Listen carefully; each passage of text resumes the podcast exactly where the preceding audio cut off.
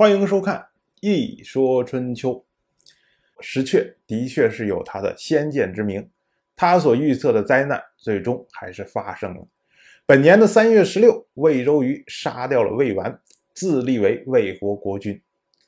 魏周瑜政变成功，但是他的地位并不稳固，所以他就想对外挑起争端，转移公众视线，在诸侯之间立威。以来安定民心，而这时候魏国最大的敌人就是我们前面说的郑国。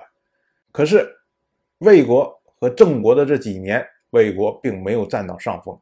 魏周瑜觉得单独发动未必能够成功，所以呢，他就邀请宋国出面。我们前面讲了，宋国的十四任国君宋和临死的时候，没有把位置让给他的儿子，而让给他的侄子。宋禹仪，所以呢，他的儿子就离开了宋国，跑到了郑国居住。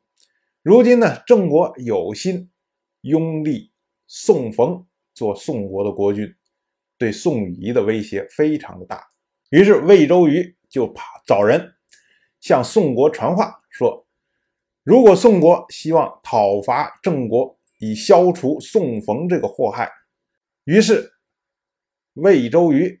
就派人向宋国传话说，如果宋国希望讨伐郑国，消灭宋冯这个祸害，那么毕国愿意提供钱粮，也愿意联络陈国和蔡国一同出军。这样的提议，宋国自然不会拒绝。于是，本年的夏天，宋国、陈国、蔡国、魏国四国组成联军，由。宋国国君宋禹仪，陈国国君十二任的陈包，蔡国则派出一名大夫，魏国派的是公孙魏文忠，四个人带领攻打郑国，包围郑国的东门，五天后撤退，史称东门之战。东门之战看似偶然，似乎没有魏国的内乱。没有魏周瑜的提议，就不会有四国伐郑。但是我们看看伐郑的四个国家，宋国、魏国和郑国之间早有嫌隙，所以有发动战争的意愿。但是陈国、蔡国为什么要参加这场战争呢？尤其是陈国，魏周瑜杀死的那位魏完，我们前面说了，魏完是戴归的儿子。而戴归则是陈国人，也就是说，魏完实际上是陈国的血脉，而魏周瑜杀掉了陈国的血脉，自立为君。陈国为什么要帮助魏周瑜呢？所以我们说，四国伐郑的背后，实际上是河南一带这些老牌的诸侯国对新兴郑国的忌惮。我们前面讲过，宋国是。殷商最后一代帝王帝辛的哥哥微子创建的国家，而魏国、蔡国都是西周一任天王姬发的弟弟创建的国家，陈国则是尧、舜、禹、舜所创立的国家。一直到周代初年的时候，周人把舜的后代找来封在了陈，就成为了陈国。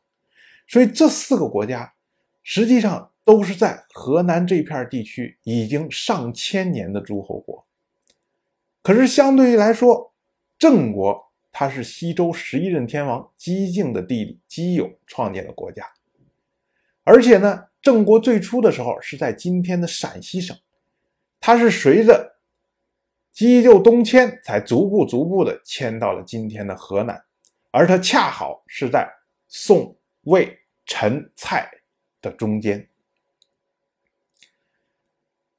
郑国最初东迁过来的时候，就曾经挟天子以令诸侯啊，所以我们可以想象，郑国借用王室的权威打天下的时候，对于四国的威胁来说是非常大的。这就好像一个菜市场里面本来有一大堆的卖东西的小贩儿，这些小贩儿之间呢，相互之间也有矛盾。可是突然来了一个新的小贩，而且生意做得非常红火。这时候这其他了。原来这些小贩里面有一个人提议说：“哎，我们一块去教训教训这个新来的。”然后他们就联系合起来攻打他，就跟这个道理是一样的。但是呢，四国伐郑是春秋记录的诸侯联合出击的第一次，也是两大集团第一次的对抗。我们前面说了，去年郑武生和齐陆府做成的石门之盟，实际上是齐政集团的形成。那么今年四国伐郑，实际上是宋魏集团的形成。这两大集团在后面的几年将不断的交锋。这个只是第一次，而这一次呢，据说战役非常激烈。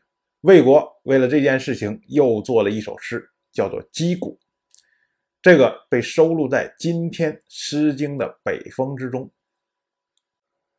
当然，我就这么一说，您就那么一听。谢谢收看。